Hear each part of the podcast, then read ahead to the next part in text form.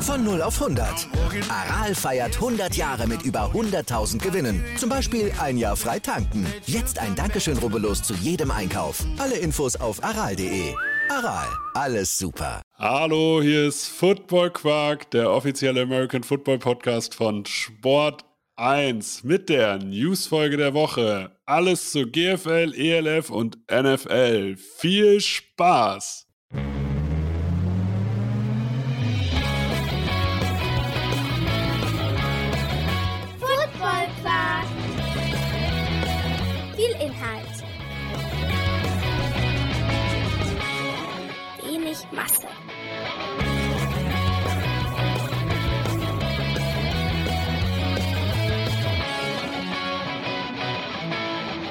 Hallo Philipp. Moin, Torben. Ich werde nicht äh, erwähnen, dass du einfach in den Teaser reingequatscht hast. Das hast du jetzt auch nicht getan. Das ist gut. Es freut mich. Ich freue mich, ich freue mich, dich zu sehen. Es ist, das Problem ist, ne, wenn man sowas am Laufen des, äh, so im Tag einfach reinplant, so eine, Football, äh, so eine Football-Quark-Folge ist, ähm, dass wir, dass das Vorgespräch halt meistens dazu führt, dass mein ganzer Zeitplan da im Arsch ist, ehrlich gesagt. Es geht mir leider genauso, ja. Was heißt leider? Es sind ja auch Ja. gute, hilfreiche Gespräche. Also wir haben ja auch so ein bisschen äh, über, über Mentales gerade nochmal geredet, so ähm, wie, wie, wie, wie nehme ich Abstand von meinem Job und so. Also es ist ja tatsächlich nicht nur Pausenzeit gewesen gerade, sondern Ja. wir haben uns ja auch nochmal wieder als Arbeitskräfte und als selbstständige Leute gerade entwickelt, glaube ich. Ja, ja, def definitiv. Äh, der, der Philipp ist ja eigentlich, also deine offizielle Berufsbezeichnung ist eigentlich Sozialarbeiter, glaube ich, ne? Genau, ich bin Sozialarbeiter, Mediator und Supervisor. So, und ich bin ja strategischer Marketingberater für Unternehmen in der vollen Selbstständigkeit. Ähm, und das äh, Problem von Selbstständigen ist ja immer, dass man ja immer alles machen kann, zu jeder Zeit.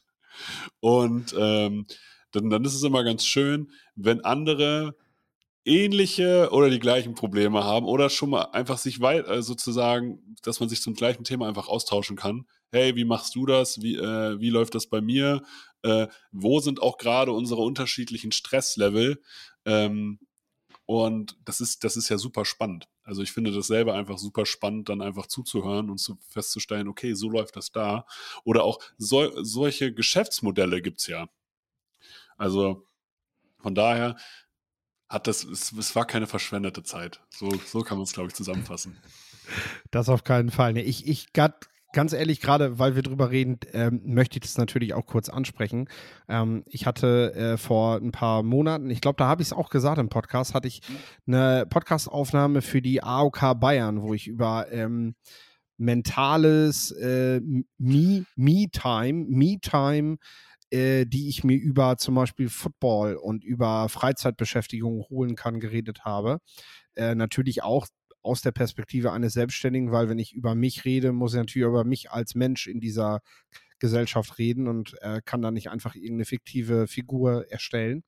Ähm, das kann ich euch tatsächlich allen nur ans Herz legen, wenn ihr mir sowieso gerne zuhört und äh, euch gerne mal mit einem Thema, was irgendwie gefühlt jeden beschäftigt, ähm, wenn ihr euch da gerne mal mit beschäftigen möchtet, dann äh, hört da gerne mal rein über die AOK Bayern. Ähm, Können wir ja auf unseren sozialen Medien auch mal teilen.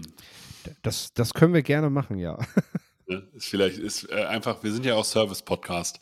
Auch solche Dinge kann man einfach mal einbringen und ähm, es ist ein wichtiges Thema. Wir haben ja damals auch diese Reihe zur mentalen Gesundheit äh, gemacht und ich glaube, das wird nicht unwichtiger mit der Zeit. Auch wenn Corona jetzt offiziell, ich sag mal in Anführungsstrichen vorbei ist, obwohl ich jetzt feststelle, jetzt im Februar, ähm, höre ich von viel mehr Leuten, dass sie auf einmal Corona haben, als noch vor ein paar Monaten. Also Ja. vielleicht ist da ja doch noch was. Aber naja. Wir haben es auch im Haus gerade, ja. Ja, das, ich, hatte, ich hatte am Samstag einen Workshop und da sind auch zwei Leute nicht gekommen, weil sie Corona hatten. Und ähm, da habe ich auch gedacht, ja, ist richtig, es ist nicht weg. Es ist nicht, äh, es ist nicht auf einmal so, ja, nee, wir haben jetzt einen Schalter umgelegt, ist jetzt vorbei. So funktioniert, so funktioniert das mit Krankheiten nicht. Nein. Aber was, wo es auch nicht mit Football Quark ist auch nie vorbei, weil wir bringen Unmengen Folgen. Ey, das ist krasse Überleitung. Habe ich gerade Also- auch gedacht, schafft die Überleitung. Egal, fang einfach an mit der GFL. Nee, wir müssen erstmal ein bisschen Eigenwerbung machen. Bisschen hier, damit die Leute Oh ja. auch mal wissen, was, was, also der, die QB Talk Folge mit Jo Ulrich ist online. Letztes Wochenende online gegangen, lohnt sich definitiv. Du sprichst mit, äh, mit Jo Ulrich über die Quarterback-Klasse des aktuellen Drafts. Wir sprechen diese Woche außerdem außerhalb der News-Folge noch über die AFC und NFC äh, Off-Season Needs der jeweiligen Teams. Wir haben letzte Woche diese Needs-Reihe ähm, mit dem Norden begonnen. Wir machen jetzt mit dem Osten weiter.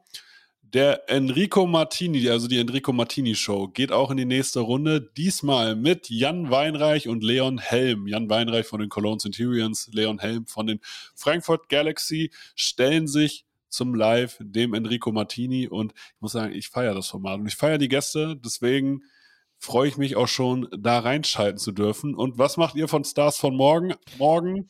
Wir reden über die Offensive Line. So, die dicken Jungs.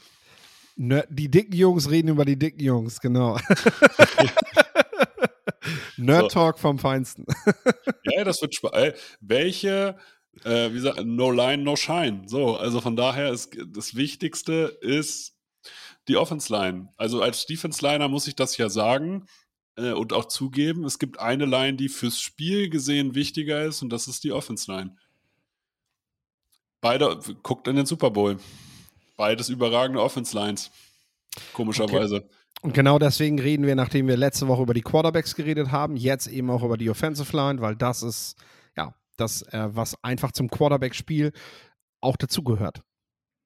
Genau, also ohne, ohne funktioniert es nicht. Das darf man ja einfach immer nicht sagen. Deswegen hört da rein und ich würde sagen, das ist dann, das sind schon wieder vier Formate für diese Woche von Football Quark.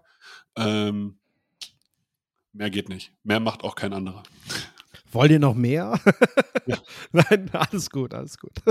Ja, auch da, wir arbeiten dran. Wir arbeiten immer grundsätzlich dran. Für mich würde mal interessieren, ob, also das können, das könnten, das können wir ja mal in die Runde werfen, ob so ein Coaches-Meetup für X und O's in irgendeiner Form interessant wäre. Äh, da können ja unsere äh, Fans und Faninnen einfach mal, ähm, ja, ich habe das, den englischen Begriff Fan gerade gegendert, ähm, einfach mal uns äh, auf unseren sozialen Medien schreiben, ob das interessant wäre und ob das relevant wäre. Äh, vielleicht haben wir da was im Köcher. Haben wir auch noch nicht drüber gesprochen. Nein, ist alles gut. Ja. Aber das, vielleicht kriegen wir was hin. Aber wir kommen zur GFL, würde ich sagen. Ja, Mann. Die, GFL hat ihren Podcast rausgebracht letzte Woche und da kommt jetzt am Dienstag heute auch äh, die nächste Folge, diese Woche mit OJ Thompson, letzte Woche als Pilotfolge, nur von Thorsten Sell angesprochen und man muss schon äh, beneidenswerterweise sagen, die ist abgegangen wie Schmitz Katze. Auf Platz 3 in den Football-Charts, auf Platz 12 im Sport und auf Platz 158 in der Kategorie Top Podcasts national. Also, das, das ist schon echt heftig. Also, sowohl bei Apple Podcasts als auch bei Spotify in den Charts gewesen. Ich hoffe für die GFL, dass das so bleibt. Also, es war anscheinend der richtige Schritt, jetzt im Februar mit einem Podcast anzufangen für die GFL, weil sichtbarer waren sie wahrscheinlich vorher nicht. Dann haben die New Yorker Lions mal wieder einen Spieler verpflichtet, nämlich Kevin Dyke, der kommt von den Rebels. Das heißt, die Berliner, die Berliner Autobahn äh, wird jetzt weiterhin oh, Autobahn oder ich, wahrscheinlich fahren die Leute auch Zug. Also wahrscheinlich würde ich sogar glatt sagen, die fahren ICE, weil die Verbindung nach Berlin ist eigentlich ganz gut vom Braunschweig aus. Ähm, es kommt ein weiterer, äh, bei weiteres Berliner Talent zu den Lions, diesmal für die Offense Line. Und sie haben auch noch einen Amerikaner verpflichtet. Nigel Lawrence wechselt von den Düsseldorf Panthern äh, zu den New Yorker Lions. Der war letztes Jahr einer der besten DBs in der Liga. War vorher ein Three-Star Recruit, sagt man das so, an der University of South Alabama, wo er die One gespielt hat und über 200 Tackles gemacht hat. Das heißt, nicht einfach so ein bisschen äh, an der Sideline rumgegurkt, sondern der hat wirklich Spielzeit gekriegt und wie gesagt, letztes Jahr schon GFL-Erfahrung gehabt und dort einen richtig guten Job gemacht. Kannst du einschätzen, Three Star, ist das gut? Recruit kannst du auch sagen, äh, Three Star ist, äh, ja, ist quasi der Durchschnitt. Also ist nichts Besonderes. Ähm, fünf Sterne bekommen nur die Spieler, die, die äh, ganz, ganz viele Anfragen von, von allen großen Colleges kriegen. Die bekommen eine Fünf-Sterne-Bewertung. Das sind äh, in der Regel so ein, ja, hängt vom Jahrgang ab, mal ein halbes Dutzend, mal ein ganzes, also irgendwo bei rund um zehn sind wir da meistens. Dann haben wir einen Haufen Vier-Sterne-Recruits, äh, da ähm, das sind halt alle, die Top-Athleten sind, die an der Highschool schon besondere Erfolge gefeiert haben, äh, die auch nationales Interesse kriegen. Allerdings nicht von allen Schulen. Und die Drei-Sterne-Recruits sind aber zumindest noch die, die bewertet werden, ähm, die zumindest was an der Highschool gerissen haben, die aber eher dann in den lokalen Märkten aktiv sind. Also ich sag mal, wenn der Nigel jetzt äh, eben in South Alabama, Alabama, Mississippi, Louisiana, vielleicht in den Bereichen ähm, rekrutiert wurde, äh, dann bekommt er eine Drei-Sterne-Bewertung. Äh, darunter, es gibt zwar irgendwie noch Leute, die im Nachgang als Zwei-Sterne-Rekruten bezeichnet werden. Das ist aber eigentlich keine Bewertung, weil die kriegen einfach gar keine. Khalil Mack ist, glaube ich, das berühmteste Beispiel. Der kam damals von der Highschool und war äh, Null-Sterne-Rekrut tatsächlich. Den hatte niemand auf dem Zettel. Kann ja auch äh, nix. Äh, der kann gar nichts. Nee, ich, ich vermute, ohne jetzt genau nachgesehen zu haben, aber ich vermute, der hatte nochmal einen späten Wachstumsschub. Und äh, das hat dann vieles an seiner Bewertung verändert. ja, so, so ist es ja tatsächlich dann auch bei, bei College-Spielern. Wenn, äh, ich, das beste Beispiel ist für mich äh, Giannis Antetokounmpo äh, in der NBA. Der ist äh, griechischer Nationalspieler und als er gedraftet wurde, war der einfach 10 Zentimeter kleiner als jetzt. Mhm. Josh Allen. Josh Allen ist ähm, damals von keinem größeren College rekrutiert worden, war dann erst noch am JUCO, musste dann nach Wyoming, weil der damals zur Re Rekrutierungszeit wog der keine 90 Kilo und war Meter, Meter 79, Meter 80 groß oder so. Und ich meine, jeder, der das Spiel von, von ihm sieht, weiß, dass das, dass das ein Teil seiner Stärke ist, dass er seinen Körper auch einzusetzen weiß. Und ähm, das war auch ein Grund, warum er lange Zeit eben auch in der nationalen Wahrnehmung dann, als es Richtung Draft ging, nicht wertgeschätzt wurde, weil diese Bewertung schwingt natürlich auch lange Zeit mit und, und ähm, ähm, ja, wenn so Spieler von so kleineren Schulen kommen, wie Wyoming zum Beispiel, kannst du davon ausgehen, dass sie zumindest unterrekrutiert wurden, weil sie vielleicht einfach ein bisschen, bisschen kleiner, ein bisschen schmaler waren oder so. Oder ja, aus einer Region kommen, wo du einfach nichts mitkriegst. also ich muss sagen, ich bin großer Wyoming-Fan was, was College angeht. Die, ah, okay, eigentlich gefallen mir nur die Linebacker von Wyoming. Und Sochas haben da auch gespielt, beide sogar, ne? Glaube ich. Die, ja, die da. Haben beide für Wyoming gespielt. gespielt.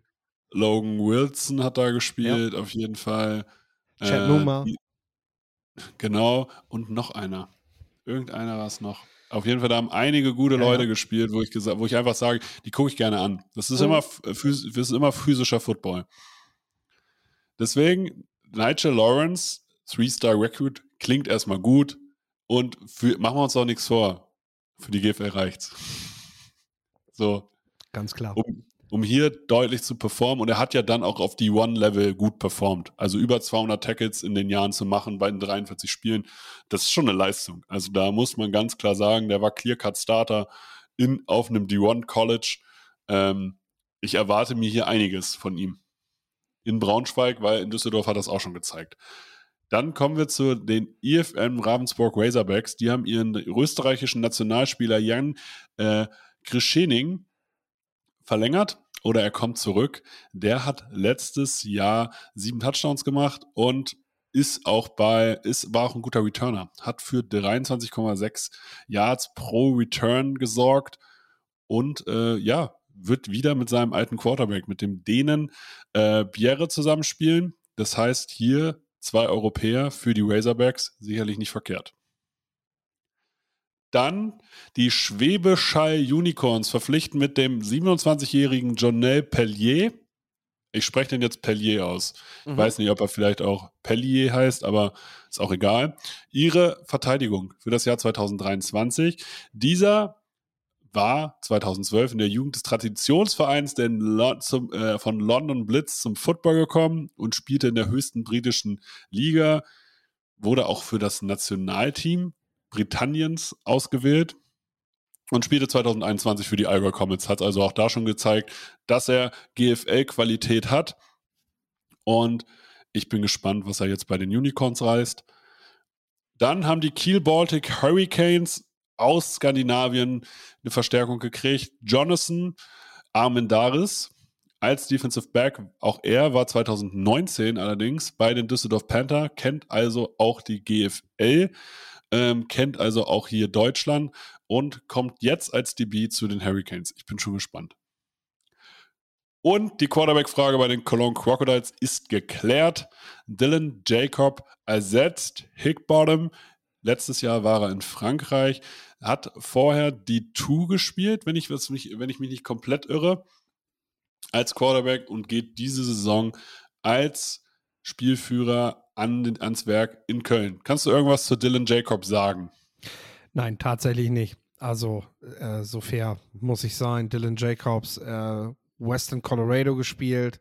Ähm, das, das kann ich zu ihm noch sagen. Äh, viel mehr äh, tatsächlich nicht. Division 2 ist mir nicht aufgefallen, der Mann. Äh, das muss aber in dem Fall für GFL-Verhältnisse tatsächlich nicht zeiten, weil in Europa performen halt auch die True D3-Spieler und ähm, Hickbottom hatte halt einfach nur einen krassen, äh, der hatte eine krasse Reputation. Die war tatsächlich stark, den hatte ich ja auch tatsächlich im Zuge des Drafts ja auch schon, äh, ja, beobachtet, sag ich mal. Ne? Ähm, hier, hier ist es jetzt tatsächlich so, dass ich den nicht auf dem Zettel habe. Aber wie, wie du schon sagst, be bedeutet gar nichts. Ähm, ganz im Gegenteil sogar.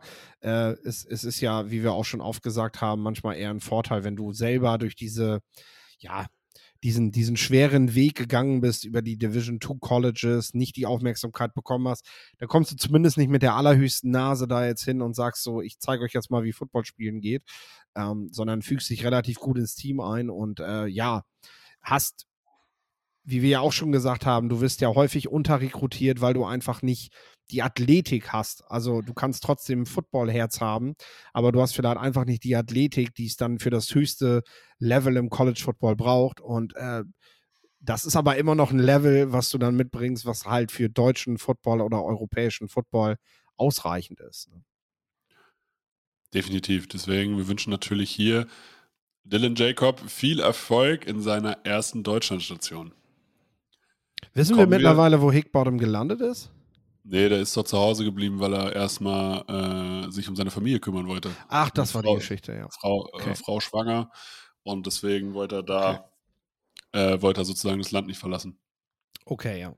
Kann man auch nachvollziehen. Ja, natürlich. So. Kommen wir zur European League of Football. Die Munich Ravens haben ja vor Wochen veröffentlicht, dass sie im Stadion der, äh, in Unterhaching spielen werden. Was ist da jetzt los? Weil das Stadion wackelt anscheinend. ja, das Stadion nicht, aber äh, die Zusage tatsächlich. Also wir haben es ja letzte Woche über Potsdam berichtet, dass ja. die auch gerade Probleme haben in der ELF. Dasselbe Lied, was wovon alle deutschen Footballvereine, also fast alle deutschen Footballvereine haben mal irgendwie damit äh, eine Berührung gehabt, wenn es um die Vergabe von Spielorten und Stadionplätzen geht. In Unterhaching ist tatsächlich das Problem, ähm, will jetzt gar nicht zu sehr ins Detail gehen, aber momentan ist die Stadt noch der Eigentümer. Eigentlich wollte der Verein, die Spielvereinigung Unterhaching, das Stadion abkaufen. Da sind jetzt aber gerade, äh, da stehen jetzt gerade Zahlungen aus. Also die sind gerade ihrem Kaufvertrag nicht nachgekommen. Damit ist der Kauf jetzt noch nicht, äh, also noch nicht wirksam. Das heißt, momentan darf die Stadt noch entscheiden, wer in diesem Stadion spielt und nicht die Spielvereinigung Unterhaching. Die Spielvereinigung hat aber mit den Munich Ravens gemeinsam einen Vertrag aufgesetzt, dass sie das Stadion nutzen können, obwohl sie das ja gar nicht dürfen. Und jetzt hat die Stadt halt gesagt, nee, das entscheiden immer noch wir. Zumal die Spielvereinigung Unterhaching sich wohl gedacht hat, wir vermieten das Stadion mal an die Ravens und diese Gelder können wir dann wunderbar dafür nehmen, damit wir die Raten bei der Stadt weiter abbezahlen. und äh, ja, so kann man sich das natürlich auch machen. Ne? Ich habe ein Haus, das vermiete ich unter, das Haus habe ich noch nicht abbezahlt und äh, ne, damit ähm, ja, bezahle ich quasi meine Bank. Kann ich machen, wenn ich im Grundbuch stehe, aber nicht, wenn ich das eben nicht tue. Also äh, jetzt an der Stelle ja, hakt es da. Das heißt, die Ravens müssen jetzt einmal mit der Stadt Unterhaching Gespräche aufnehmen. Es geht jetzt um Lärmbelästigung, Fragen, ob glaube, Haching hatte bisher 2000 Zuschauer im Schnitt im Stadion und äh, viel mehr wollen die da wohl auch von der Stadt gar nicht haben. Ähm, also da sind einfach jetzt neue Verhandlungen stehen da jetzt an, weil äh, man einfach mit der falschen Person verhandelt hat. Und es ist wohl auch die Anzahl an Ereignissen. Also es sind wohl irgendwie 18 Ereignisse, die da abgegolten sind, laut Vertrag. Und äh, jetzt werden es ja deutlich mehr. Ja. Geht dann auch so ein bisschen um Ruhestörung etc. Für, für, für die Umgebung des Stadions. Das kann man vielleicht 18 Mal zumuten im Jahr, aber wenn es dann irgendwann an die 30 geht, dann könnte, könnte es sein, dass sich die Nachbarschaft, die nicht, sie könnten auch einfach alle ins Stadion gehen, aber äh, die sozusagen nicht Teil des Events sind, äh, sich mhm. gestört fühlen. Das Gute ist, München ist eine, eine, eine Stadt, in der man, glaube ich, eher Möglichkeiten findet. Also ähm, ich denke, man hat jetzt einfach äh, mit, mit der falschen Person verhandelt. Es, es wird, also bisher, denke ich, kann man da noch entspannt sein und sagen, es wird eine Münchner Lösung finden, äh, wird es geben, äh, mit, der, mit der auch die Ravens dann leben können. Ähm, muss man jetzt halt nur abwarten, weil äh, momentan hat man eben, wie gesagt, mit der falschen Person verhandelt oder mit dem falschen Verein, mit dem falschen Auftraggeber äh, und äh, muss da nochmal noch, nachjustieren. Ne? Hm. Kann jetzt aber auch natürlich sein, dass es sozusagen jetzt die Möglichkeit gibt, dass irgendwer das vorfinanziert für den Sportverein Unterhaching und sich dann das Geld über die Mieteinnahmen der Ravens wiederholt. Also dass da eine Privatperson einfach einsteigt und irgendwie einen Kurzzeitkredit gibt. Auch das kann ja passieren. Und ja. dann wäre das Ganze, dann wäre das Problem ja schon wieder gelöst. Da gibt es auf jeden Fall Wege, ja. Ja. Dann auch die ELF entwickelt sich äh, die, äh, in der medialen Präsenz Jahr für Jahr weiter. Also nicht nur, dass sie ihren Game Pass haben, sie haben natürlich auch gute äh, soziale, kan äh, soziale Social Media Kanäle. So, kann, das kann man einfach nicht ins Deutsche übersetzen. Ähm, und jetzt starten sie eine Kooperation mit dem Magazin, mit dem Printmagazin Crunchtime. Was kannst du dazu sagen? Ja, es ist so, dass es äh, gerade, ähm, also man versucht jetzt ein wöchentliches Magazin als Online-Ausgabe über die European League of Football auf den Weg zu bringen. Beide Seiten haben sich darauf geeinigt, dass man daran ein großes Interesse hat. Jetzt geht es natürlich auch darum, so wie, wie groß ist tatsächlich die Nachfrage nach so einer Ausgabe, äh, wie, wie kriegt man das auch finanziell gestemmt, dass das eben auch für alle Seiten rentabel ist. Auch Autoren, da bin ich zum Beispiel mit im Boot, äh, wollen am Ende natürlich auch bezahlt werden dafür, dass sie das machen und äh, wollen natürlich aber auch gute Qualität liefern. Also, sag mal, beides geht ja, geht ja äh, dort zusammen. Ähm, und dadurch. Einher. So. Und dadurch, ja, und dadurch, dadurch ist jetzt ein Crowdfunding gestartet worden, um äh, einmal eben Gelder zu realisieren, aber eben auch um überhaupt festzustellen, wie hoch ist das Interesse daran, so eine Online-Ausgabe wöchentlich während der Saison. Also die Rede ist jetzt von 20 Ausgaben, die kommen sollen über die Regular Season bis hin zum Endspiel. Ähm, also es läuft jetzt nicht das ganze Jahr, sondern eben während dieser 20 Wochen. Ja. Und äh, ja, darum geht's. Wer, wer da ein Interesse daran hat, und vielleicht haben wir ja unter den Zuhörerinnen und Zuhörern einige, äh, dann äh, könnt ihr euch natürlich über die Homepage der ELF und auch über die von Crunchtime über dieses Crowdfunding informieren und inwiefern ihr euch da eventuell dran beteiligen könnt, wenn ihr, wenn ihr das mögt. Weißt du, wo, wo stehen die denn gerade? Gibt es einen aktuellen Stand und wie lange geht das Ganze? Vielleicht das ist tatsächlich das gestern erst gestartet. Also ähm, ja. es, es, es läuft jetzt und ähm, die genauen Zeitangaben habe ich nicht. Äh, ich würde tatsächlich jetzt aber mal gucken, weil äh, das Ganze soll natürlich auch auf den Weg gebracht werden. Nee, genaue Daten habe ich dazu nicht. Ihr könnt am besten einmal nachschauen und äh, euch genau. informieren. Aber ich, also ich sehe, es, geht, äh, es gibt einen Finanzierungszeitraum vom 13.02. bis zum 30.04. Okay. Äh, der Re Realisierungszeitraum beginnt dann sozusagen am 1.6. Klar, am, im Mai bereitet man das Ganze dann halt sozusagen vor, weil dann beginnt ja auch die Saison. Und man hat schon, man sucht sozusagen 2000 Unterstützer und hat schon 10% davon erreicht, jetzt im Moment. Also nach acht Tagen hat man 10%, 201, man sucht 2000. Ja, dann hat man es ja schon. Also wahrscheinlich pro Ausgabe, also pro Ausgabe sieht man ja hier, kostet 1,99. Mhm. Und wenn ich jetzt sozusagen, dann, äh, ich kann entweder 1,99 pro Ausgabe jederzeit kündbar oder direkt das Jahr, Jahresabo für 35 Euro äh, abschließen. Das heißt, sie haben ja als Ziel ca. 70.000 Euro an den Start zu kriegen. So, haben wir das mal kurz, haben wir das mal kurz zusammengefasst. Da war der Kaufmann wieder dabei. Das interessiert mich natürlich weniger.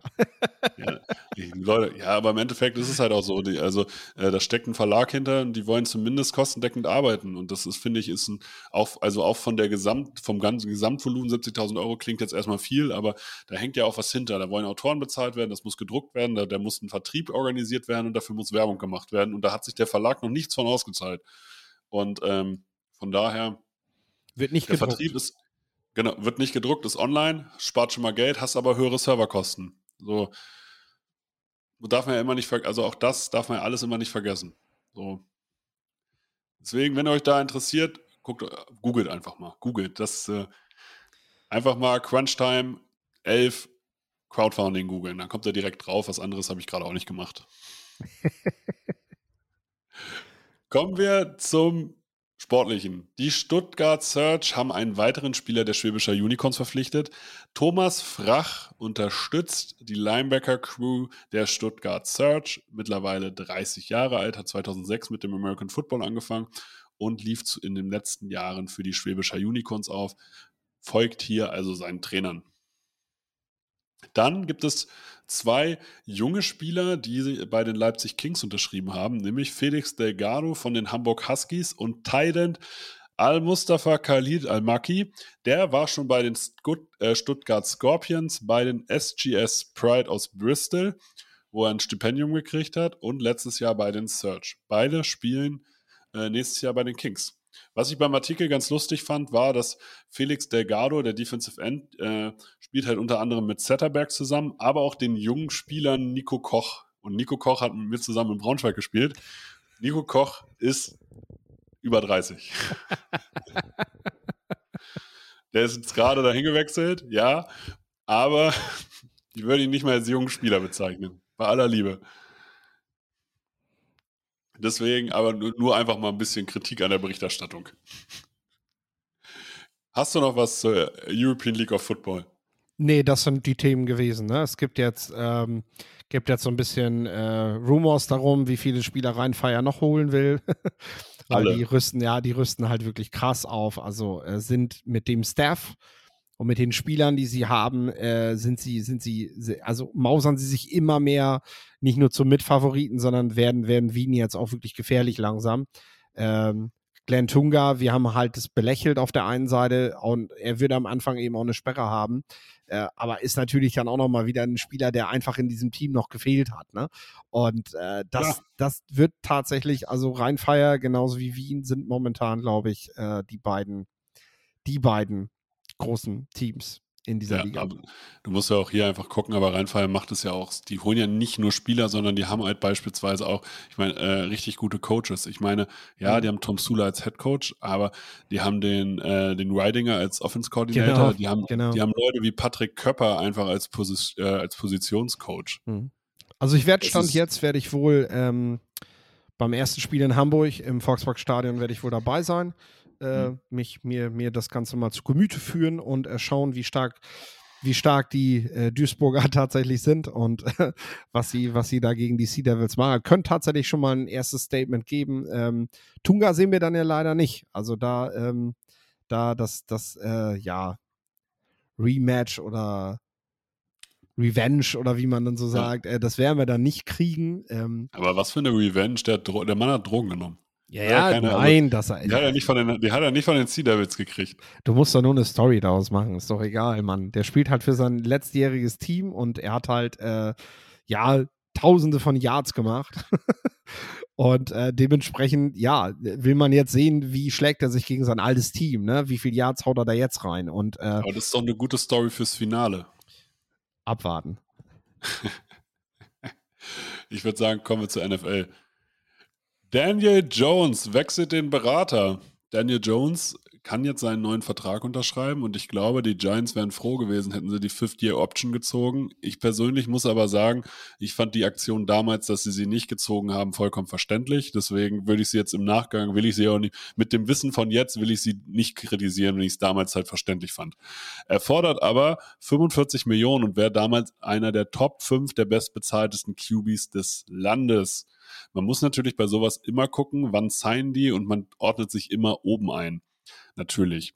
Die Frage ist für mich natürlich, also ich finde Daniel Jones gut, ich fand ihn damals auch besser, als er sozusagen geredet wurde, aber er ist kein Top 5 QB.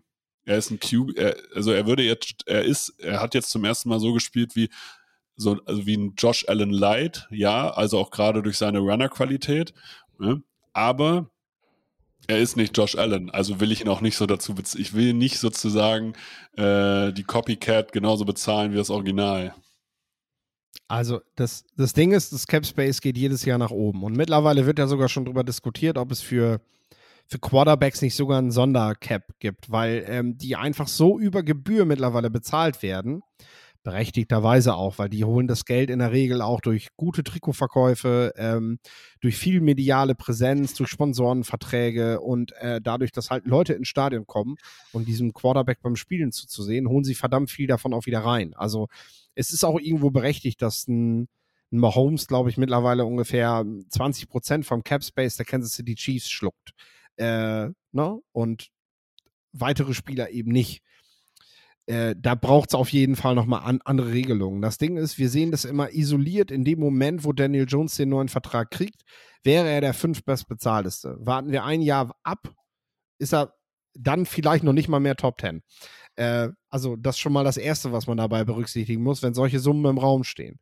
Klar, Derek Carr war zwischenzeitlich auch mal der bestbezahlteste QB der Liga. Also ja. irgendwie für eine Woche oder so. Genau.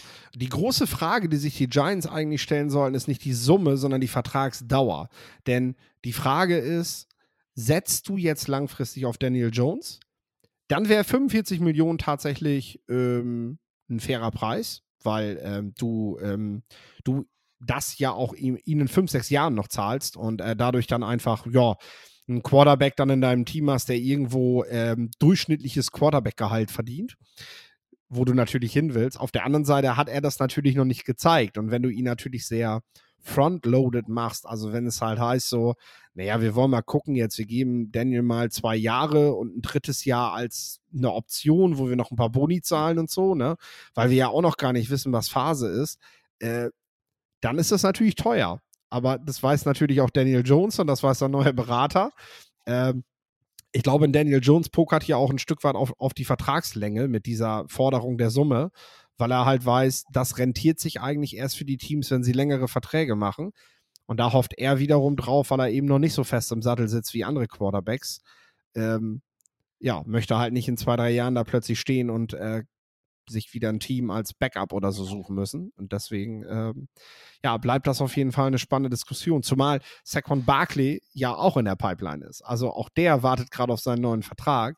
Die Giants haben also ganz, ganz wichtige Entscheidungen gerade zu treffen, die auch, äh, ja, zukunftsweisend sind. Wenn du jetzt zu viel Geld auf die falschen Spieler setzt, ähm, rächt sich das auch in drei, vier Jahren.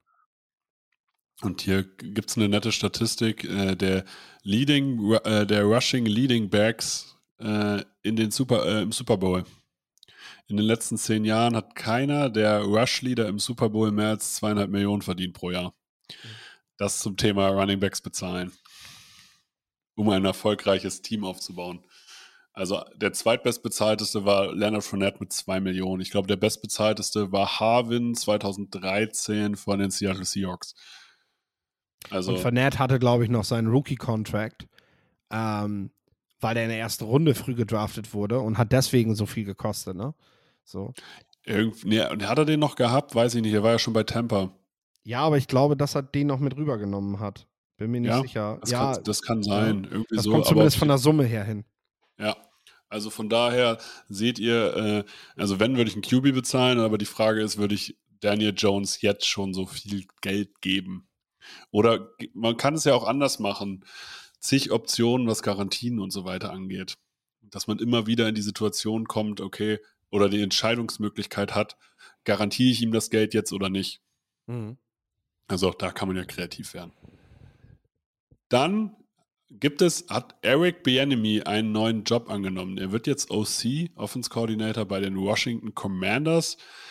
Seine Offenses waren in den letzten Jahren immer unter den Top 5. Die, äh, die der Commanders nicht mal in den Top 25.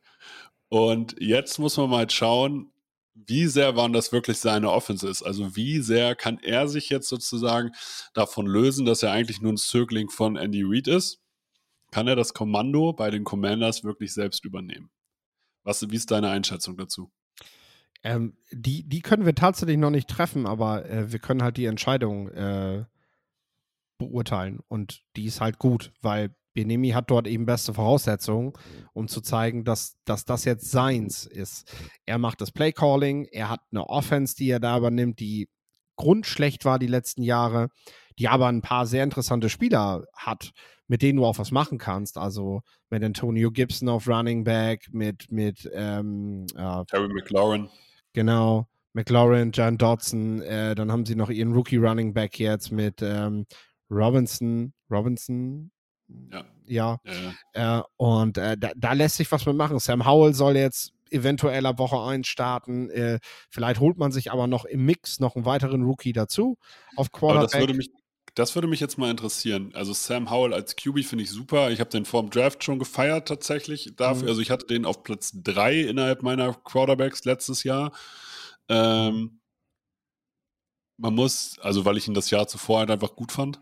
Mhm. Aber ist Washington jetzt vielleicht ein Kandidat dafür, mit den Chicago Bears zu traden?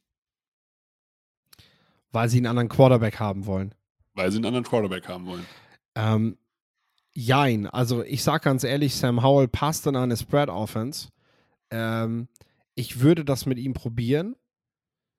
Ich würde sagen, dass ich an Washington Stelle gucke, wie das Board fällt. Also ich habe einmal habe ich jetzt einen Markt an Veterans die auch gut zu Sam Howell passen würden. Also, ähm, wo ich sagen würde, ich hole mir jetzt erstmal einen Veteran und nehme den Jungen, weil ähm, momentan haben die Commanders auch keine gute Draft-Position. Wenn das mit Sam Howell floppt, kriegen sie wahrscheinlich eine bessere nächstes Jahr ähm, ja. in Richtung Quarterbacks. Äh, und man muss ja erstmal abwarten, welche Quarterbacks, die man selber mag, die eben in so eine Spread-Offense zum Beispiel passen, äh, dann letztendlich fallen. Bryce Young würde natürlich verdammt gut passen. Also äh, das würde mit Bienemi sicherlich gut hinhauen. Ich kann mir gerade nur nicht vorstellen, dass sie ein Paket schnüren, weil ich glaube tatsächlich, dass sie von Howell was halten und äh, wenigstens dem eine Chance geben wollen, bevor sie da auf das nächste Pferd setzen. Äh, ja, deswegen denke ich Howell und eher eine Veteran-Lösung. Äh, von Platz 16 auf 1 ist auch ziemlich hart. Also wäre auch ziemlich teuer, muss man Das ist brutal teuer. Also, das kannst du machen, wenn du Bryce Young halt richtig abfeierst und du darfst auch, das darf auch keine Rolle spielen, dass, äh, dass du Sam Howell in deinem Team hast, wenn du Bryce Young halt richtig gut findest. Ähm, ich finde, die Commanders sollten sich einfach über, überlegen, ob das das Jahr ist, in dem sie, in dem sie jetzt angreifen müssen ähm, in der Division, wo die Giants jetzt auch gerade im Kommen sind, äh, wo Philly im Super Bowl gestanden hat, wo du mit Dallas halt immer rechnen musst. Oder sollen Bienemi nicht jetzt auch die Möglichkeit haben, diese Offense, die so lange nicht da war, jetzt überhaupt erstmal aufgebaut wird. Und äh, dann wird man sehen, wozu Sam Howell in, in, der Lage ist, den ich wirklich noch nicht abschreiben würde, der gut in das System passt. Und ähm, wenn nicht, hast du nächstes Jahr vielleicht sogar eine bessere Draft-Position aus der du handeln kannst.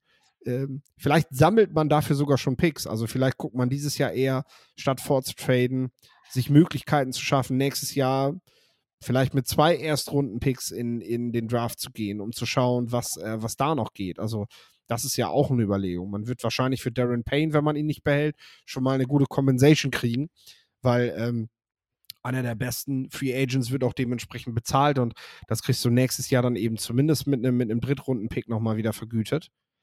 Ähm, da spielt halt alles eine Rolle dabei. Und dann würde ich sagen, mach dir erstmal mit Sam Howell, aber du wartest halt, wie fällt. Also, wenn, sag mal, sie mögen Richardson und der ist an 16 noch da, dann ja, dann kannst du das natürlich machen. Ähm, aber ich würde halt nichts, nichts dafür in die Waagschale legen. Äh, das würde ich vielleicht vermeiden an Washingtons Stelle.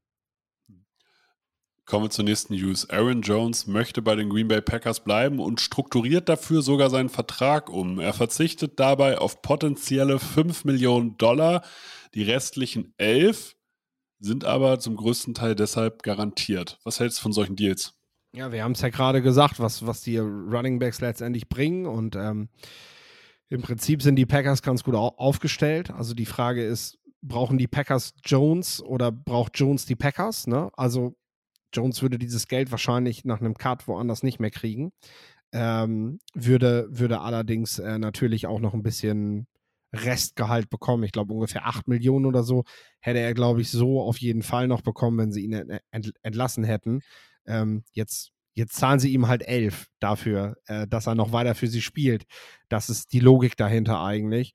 Aber im Prinzip hast du dir dieses, ja, dieses Grab schon geschaufelt, als du diesen Vertrag verlängert hast. Ne? Denn äh, du willst Running Backs einfach nicht teuer bezahlen. Es sei denn, sie sind wirklich eine ganz besondere elitäre Klasse. Und wenn Jones jetzt sich mittlerweile die, die Raps 50-50 teilt, dann ist er das nicht. Und dann ist er auch dieses Geld einfach nicht wert. Also, ja, damit sorgst du, glaube ich, auch nicht dafür, dass Rogers jetzt bleibt. Aber naja, also man muss halt einfach mal das Kadermanagement kritisieren. Im Jahr, wo du Aaron Jones äh, verlängert hast, hast du in der zweiten Runde AJ Dillon geholt.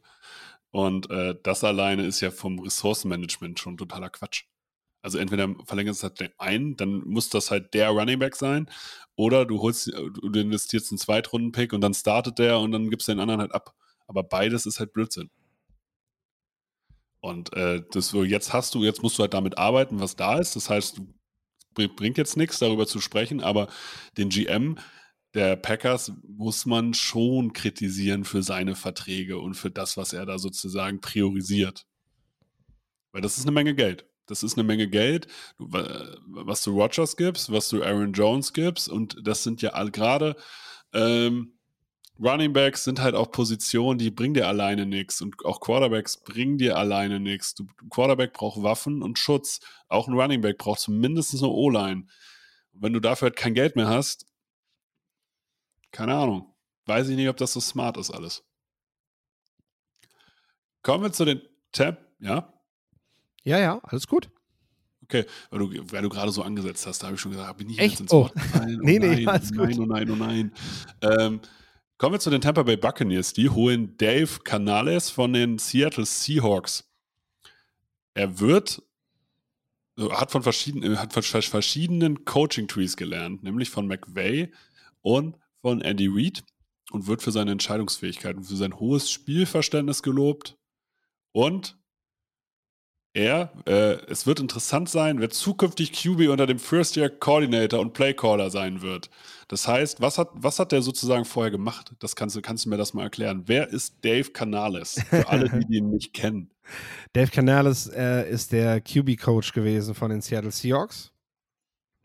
Und äh, ja, hat so diesen, diesen, hat, hat so diesen klassischen Laptop-Trainer-Weg gemacht. Also äh, hat, hat selber nie groß Football gespielt. Ähm, äh, war natürlich an einem kleinen College, Wide Receiver, irgendwas. Und er hat sich dann über ja, kleine Schulen, kleine Colleges äh, hochgearbeitet und ist dann sehr, sehr jung tatsächlich schon in den Co Coaching-Staff von Pete Carroll gelangt als äh, Co-Trainer. Da war der, boah, wie alt ist der da gewesen? Ähm, boah, ähm, also auf jeden Fall noch keine 30, äh, war halt Ah, okay. echt noch jung, weil jetzt ist er, jetzt ist er, jetzt ist er 41.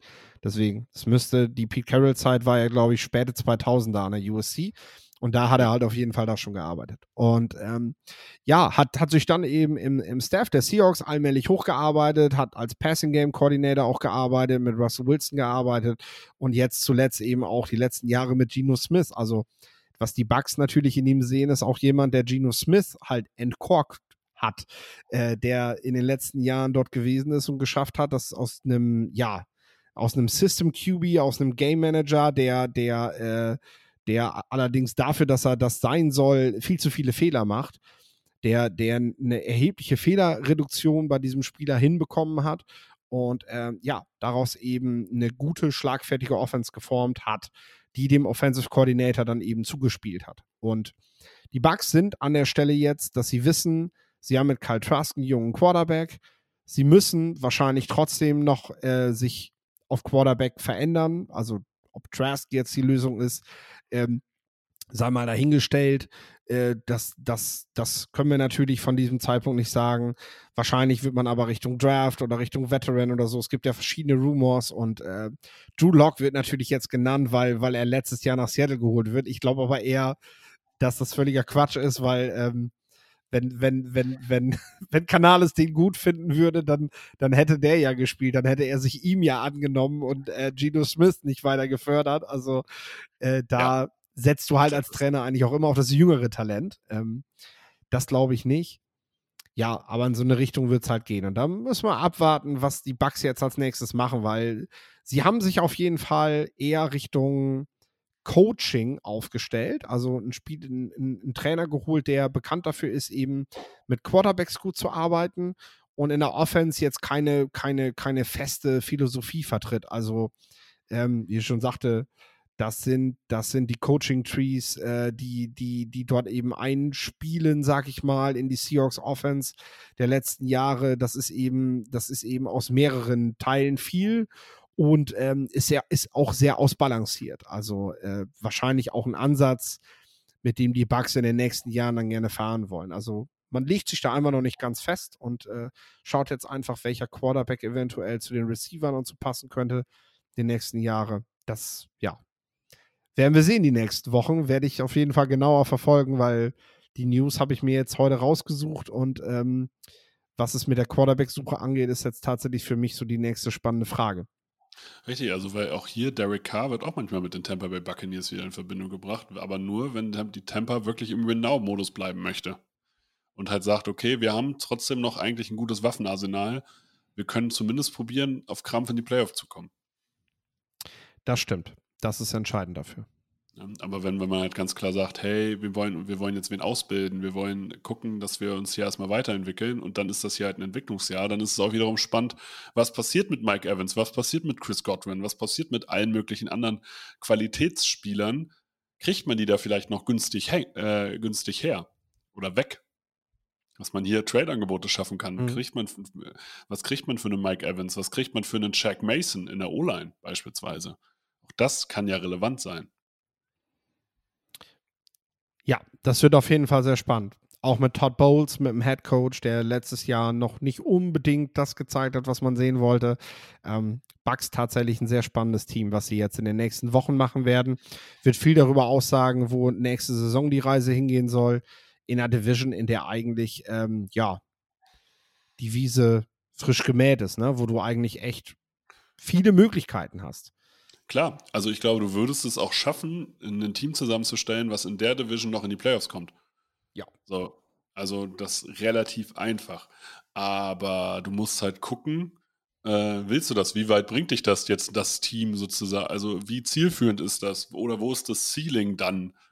Schaffst du es, einen Super Bowl-Contender damit aufzubauen? Glaube ich nicht. Deswegen ist vielleicht genau die, das der richtige Weg, jetzt zu sagen, hey, wir traden jetzt alles mit Trade-Wert einfach weg und fangen einfach mal bei Null an. Also warum nicht? Werden wir in der Free Agency Folge über die NFC South vielleicht nochmal näher drüber reden? Definitiv, deswegen. Und diese Woche kommt aber erstmal der Osten. Ich würde sagen, das war die Newsfolge der, äh, dieser Woche. Es war mir ein Blumenpflücken. Wenn euch diese Folgen gefallen, liked sie, teilt sie, äh, sagt es allen möglichen Menschen weiter. Äh, ich freue mich, dass wir so viel Content anbieten können. Deswegen äh, hört uns weiter. Das letzte Wort hat wie immer Philipp. Ja, schöne Grüße nach draußen. Wie viele Kaffees waren es heute schon? Kaffee spielt im Leben vieler eine sehr große Rolle. Und das nicht nur zu Hause oder im Café, sondern auch am Arbeitsplatz. Dafür gibt es Lavazza Professional. Kaffee am Arbeitsplatz, der genauso lecker schmeckt wie in eurem Lieblingscafé. Die perfekte Kaffeelösung für jede Art von Unternehmen. Klein, mittel, groß. Ihr habt auf jeden Fall einen Kaffee, der schmeckt. Die richtige Motivation für eure Arbeitstage. Alle Infos zu Lavazza Professional findet ihr auf lavazzapro.de mit allen Kaffeelösungen für euer Büro.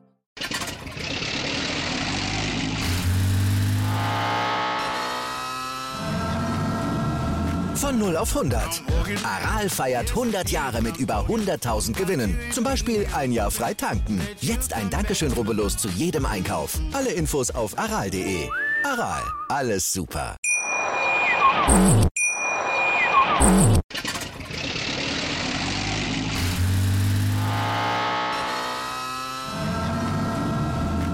0 auf 100.